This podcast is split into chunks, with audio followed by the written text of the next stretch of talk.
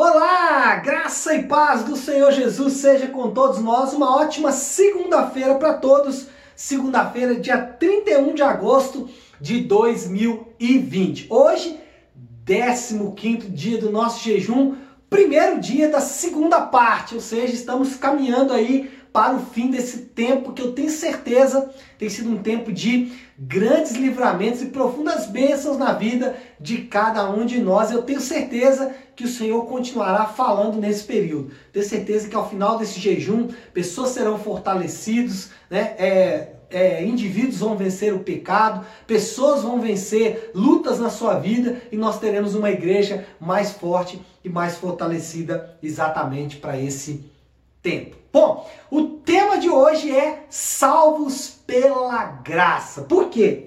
Atos 15 narra o primeiro grande concílio da igreja, mostrando né, que ah, essas reuniões para definir sobre doutrinas elas são muito importantes. Nós tivemos aí durante a história da igreja alguns chamados concílios ecumênicos. São sete concílios ecumênicos. E esses concílios eles foram importantes, por exemplo, para defender a doutrina da Trindade, para defender a plena humanidade, plena divindade de Cristo, para é, reconhecer e reafirmar o cânon das Sagradas Escrituras, enfim, os concílios sempre foram importantíssimos. E esse primeiro concílio tem como tema salvação pela graça, tema que é fundamental e que, de certa forma, foi o pano de fundo para toda a reforma protestante. que estava em jogo na reforma protestante era exatamente, exatamente a salvação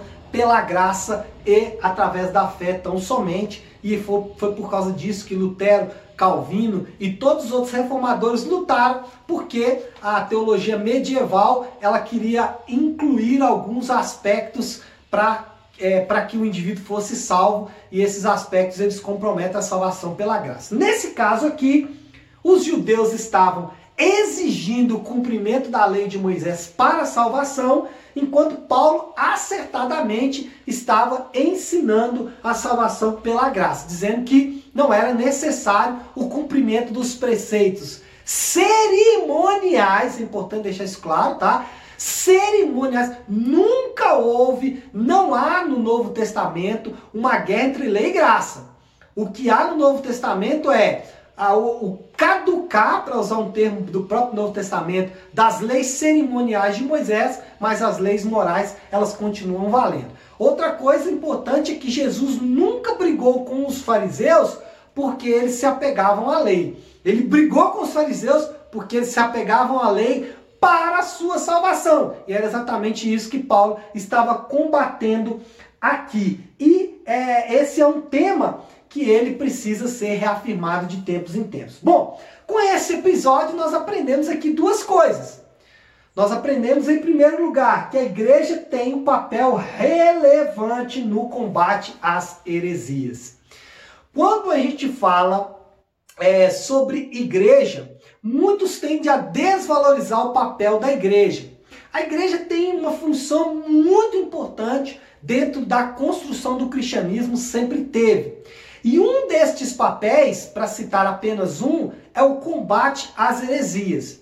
Nesse caso aqui, a igreja foi fundamental para acabar com a heresia judaizante, para acabar com essa heresia que certamente corromperia o evangelho e por fim levaria o evangelho à sua extinção.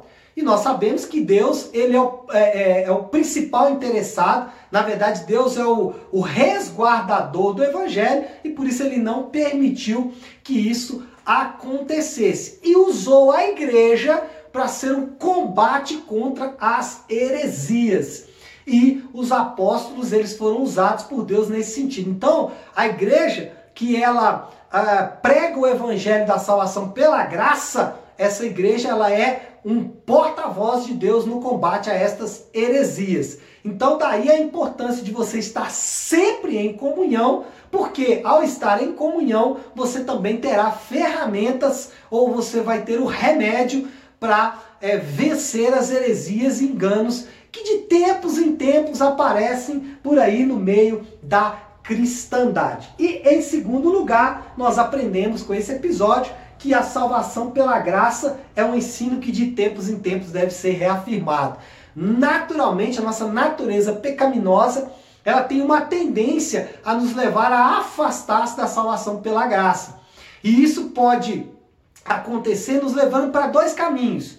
Ou nós vamos para o moralismo, aonde nós começamos a achar que eu devo fazer algumas coisas, especialmente de ordem moral, para que eu seja salvo, ou para o é, licencialismo, ou seja, para o liberalismo. Eu não preciso fazer nada, então eu posso ver do jeito que eu quiser. Então pessoas vivem fora da igreja, questionam as autoridades, questionam o funcionamento da igreja, é, questionam uma série de coisas, até de aspectos morais. Não, isso aqui não tem problema não. Que é um licencionismo, né? Não sei a palavra é certa, mas é um liberalismo. Então, nós temos esses dois erros. Indivíduos que acham que pode ver do jeito que quiser e tá tudo certo, ou indivíduos que vão se apegar à moralidade. Isso é resultado do abandono da doutrina da salvação pela graça. E é isso que os apóstolos estão reafirmando aqui nesse Atos capítulo 15, e essa é a lição que nós queremos deixar nesse 15º dia do nosso jejum, tá bom? Então é isso, pessoal. Uma ótima segunda-feira para todos, uma ótima semana e que Deus nos abençoe em nome de Jesus.